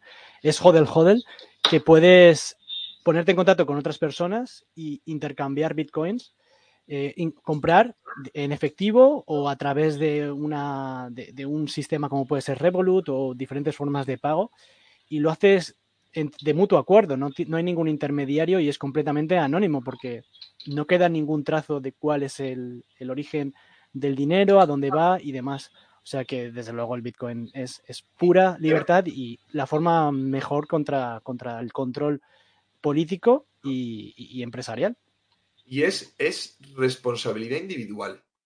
Es decir, eh, para la gente que, lo esté escuchando y no lo sepa, tú si envías, si envías Bitcoin y te equivocas, olvídate de él. No hay nadie que te respalde detrás. Es totalmente anónimo, no sabes a quién lo has enviado y, lo, bueno, hay muchísimos millones de Bitcoin perdidos que ya nunca volverán a ser recuperables porque no sabes a dónde lo has enviado y tal y cual. Es responsabilidad individual, es saber eh, eh, saber que lo que vayas a hacer tú, respondes tú. No va a haber nadie detrás. Y eso es otro de los puntos que asusta mucho. Asusta soberanía pura. Es soberanía, soberanía pura. Y, mm, eso hace que si la responsabilidad cae única y exclusivamente en ti, por eso es la importancia que tiene que conozcas dónde te estás metiendo.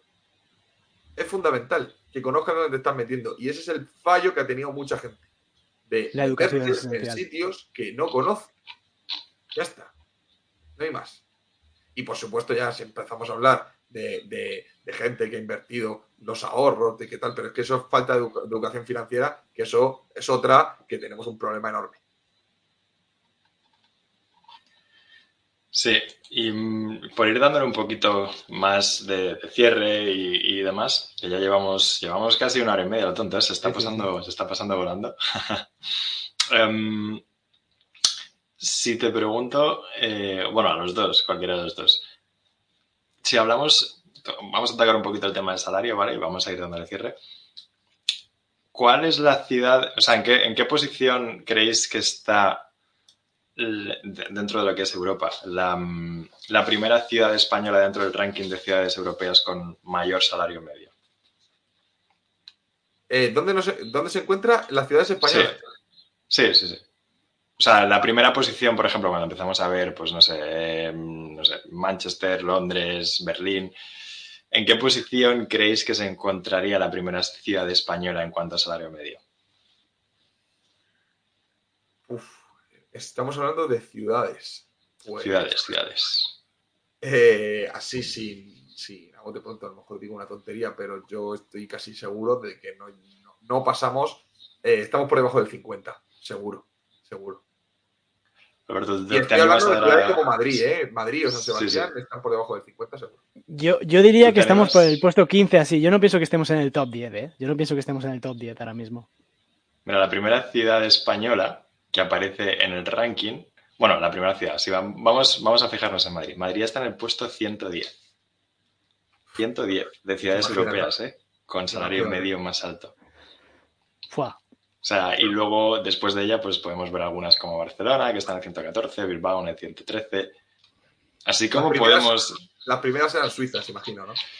La primera tenemos Zug en Switzerland, eh, en Suiza, Zurich en Suiza también. O sea, las cuatro primeras, cinco primeras, seis, seis primeras son suizas, luego tienes a Luxemburgo, eh, séptima, Breda en Holanda. Em, entonces es curioso, luego tienes Eindhoven, décimo séptima, Múnich, décimo novena.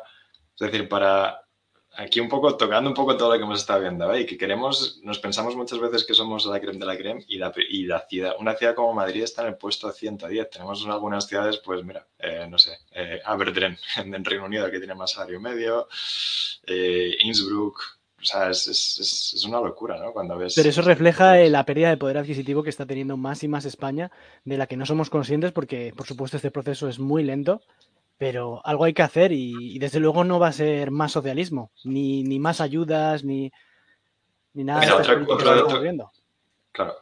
Es el ejemplo claro de que España está para gastarse el dinero y no para generarlo. Y luego también lo que hemos comentado Alberto y yo muchas veces, no sé si te has fijado alguna vez, Javi, el tema de Centro Europa, cómo está adelantando también a Centro y Este Europa, cómo está adelantando también a España. Cuando empiezas a ver gráficas de cómo está subiendo el salario medio en, yo he estado viviendo en Polonia y, tengo gente que, vive en República Checa. Eh, es alucinante cómo ves la subida del salario medio año tras año, em, que sin embargo en España no se ve. No se ve. Sí, sí, sí, tienen un margen de mejora enorme y están sabiendo eh, no cometer los errores, que, ya veremos qué pasa eh, con ellos, pero están, bueno, son países, la inmensa mayoría de ellos exsoviéticos, países que saben lo que, lo que conlleva el socialismo auténtico y, no, quieren, no quieren cagarla. Y saben que tienen un buen margen de mejora, quieren, eh, tienen países alrededor suya con mucho, mucho dinero y, que, que pueden tener grandes oportunidades y saben que eso pasa por atraer inversión, atraer juventud, atraer proyectos y a los proyectos, a la gente se mueve por incentivos y si, si tú incentivas a la gente a, ir para allá, y más ahora, que es súper fácil, el tener que tú puedes estar perfectamente creándote una sociedad en tal sitio, en otro, y, cambiar tu residencia es algo mucho más sencillo que antes, pues están aplicando lo que, lo que, todo país inteligente debe hacer, que es atraer eh, talento y atraer eh, dinero a, tu, país. Sí, mira, dos, curiosidades de, de Polonia. Em, una es el hecho de que gente de mi edad, eh, pues han vivido lo que es hacer colas a las 5 de la mañana con cartillas de racionamiento y, con esa escasez, ¿no? Y luego todo eso, no quiero hablar mucho de la historia de Polonia y demás, pero eh, precisamente quien cambia eso y quien sienta las bases, cuando esto también se lo comenta mucha gente en España, eh, y no me terminan de creer, quien establece las bases es alguien progresista liberal, que aquí parece que el liberal, o sea, la persona liberal es solo conservadora, ¿no? Pero quien implementa eso es una persona progresista liberal, quien sienta las bases económicas de un país como Polonia y que todavía a día de hoy nadie ha tocado. Y llevan 30 años con un progreso económico brutal. Sí, sí, sí, ah, es que es eh, lo que decía Javi. Es lo que decía Javi, el liberalismo es transversal, o sea, no es ni de izquierdas ni de derechas. Mucha gente lo sitúa, en Estados Unidos se sitúa incluso a la izquierda, ser liberal. Pero Otra, aquí en Europa se considera conservador, pero el liberalismo es, transversal y puedes tener posiciones que disgustan tanto a los de derechas como a los de izquierdas. Hmm. Eso es. Bueno, un ejemplo claro de eso es eh, Australia, el sistema de pensiones que tienen, que es uno de los mejores del mundo, ah, sostenible y tal, eso lo, implantó, lo implantó un político de izquierdas allí mientras que Thatcher, que era más o menos de la, estaban en, la misma línea, no lo, no lo hizo como, como, como, debería haberlo hecho, en, Australia tienen un,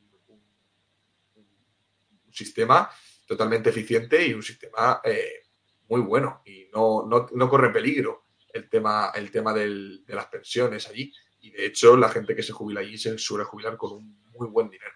Y no es muy curioso ese sistema. Sí, sí, es muy curioso ese sistema de pensiones. Estuve leyendo y viendo acerca de él hace poquito, porque mezcla varias, varias cosas del de reparto y de capitalización y, es muy intergeneracional además. Correcto, correcto, correcto. No, te quita nada. Claro, claro, claro, claro, claro.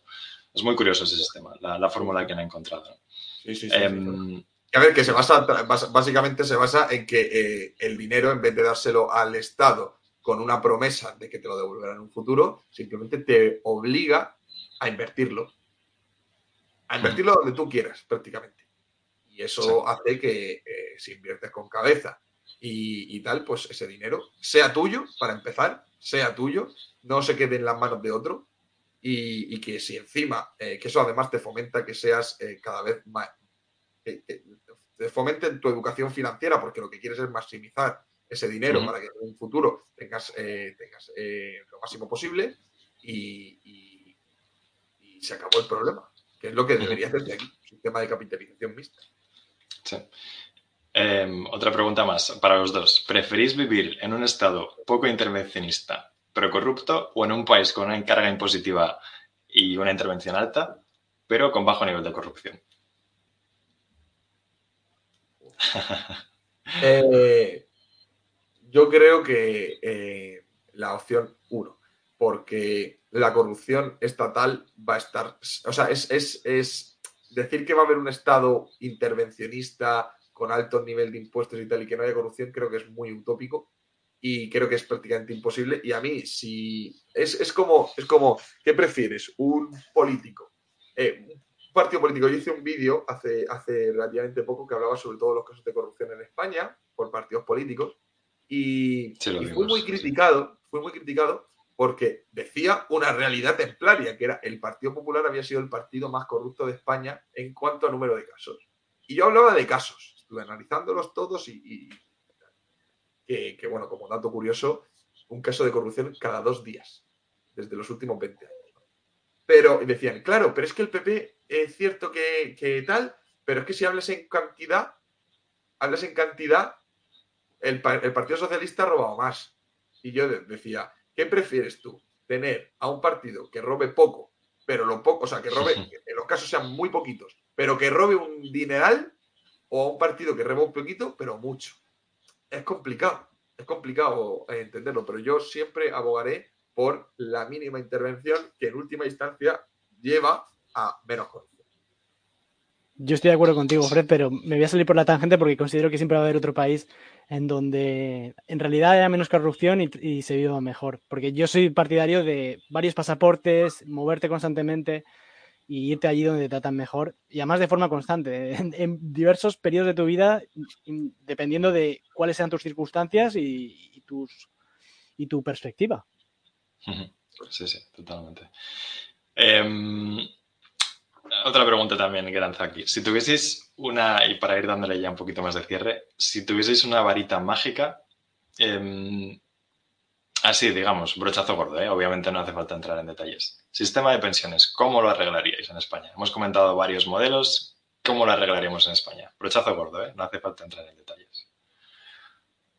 Pues em, yo, eh, partiendo de esa concienciación necesaria, eh, lo que sí que es cierto es que tú no puedes cambiar un partido, o sea, no puedes cambiar un sistema de pensiones de, la noche a la mañana dejando al último pensionista sin nada. Entonces, creo que el modelo basa por acabar ya con cómo está y estableciendo que progresivamente, a los jóvenes de ahora, cambiar el modelo, entrando por mi edad, de eso sería un estudio mucho más complicado, ¿no? Pero que los jóvenes empezaran a pagar menos de sus impuestos a pensiones hicieran algo parecido a lo que hemos comentado de Australia, es decir, ese dinero te obliguen a invertirlo, te obliguen a rentabilizarlo, que sea tuyo, mediante fondos de inversión, mediante planes de pensiones, lo que sea, eh, que cada uno pueda tener libertad de elección y que empieces a guardar y a ser consciente de que ese dinero va a ser el que tú recibas en un futuro y no lo que te vaya a dar el Estado. Y progresivamente, obviamente, al que se va a jubilar mañana, no hay que dejarle tirado, porque es que el sistema es el que es, con lo cual lo vas a matar de hambre si no hace. Entonces, es una transición y por eso la importancia de hacerlo cuanto antes, porque como no se va a poder hacer del día a la mañana, es una transición que va a durar durante muchos años, que acabaría en el momento que el último jubilado, el último jubilado que está con ese régimen antiguo, acabe falleciendo. Y así se regeneraría todo esto. Por, por tanto, y por resumir, tendríamos que establecer un punto de situación en el que los que empiecen a aportar ahora no lo hicieran de la manera que se está haciendo, se hiciera mediante quizá con un poco un, mix, ¿no? Pero una parte de ese dinero que está en teoría eh, pendiente de, que sea tu, tu, futura jubilación, capitalizarlo tú, invertirlo tú y gestionarlo tú de manera que en un futuro tengas ese dinero y cuanto mejor lo hagas, más recibas y progresivamente ir haciéndolo por edades, ir aumentando y los pensionistas que están ahora tenemos que hacer algo para que no se queden colgados, pero hay que ir reduciéndolo progresivamente. La persona que esté en una edad media, que pueda ser 40 años y tal, pues tener en cuenta que esa persona, hasta que se jubile, no va a poder generar ese dinero de forma privada, eh, administrarlo él y tal, pero sí que se puede hacer un mix y tendríamos que hacer un estudio de cómo hacer esa transición de la mejor manera pero pasa por ahí.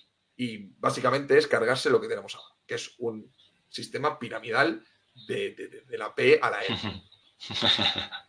Yo suscribo todo lo que has dicho, o sea, es que no puedo ponerle una coma, o sea, es que hay que desmantelar el sistema actual, es una estafa, porque es así, y, desde luego que tú puedas invertir esa cantidad que tú se te, traiga todos los meses de tu, de tu salario, que por supuesto tiene que ser menos, porque ahora mismo es, te están detallando muchísimo, cada vez más, y, invertirlo conforme a tus intereses. Tú decides dónde lo inviertes, pero por supuesto con gestores eh, profesionales y no públicos, porque ya se sabe lo que vale la palabra de un político. Absolutamente nada. Y si te prometen dinero, obviamente el día de mañana no lo tienes asegurado.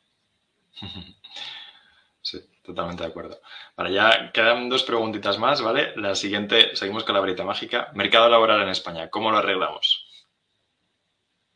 Pues mira, hay varias cosas que habría que hacer y voy a, como, como va a ser respuesta breve, voy a profundizar en una de ellas. Y es, eh, hay que flexibilizar el mercado laboral. No puede ser que sea tan rígido y no puede ser que despedir y contratar sea tan complicado.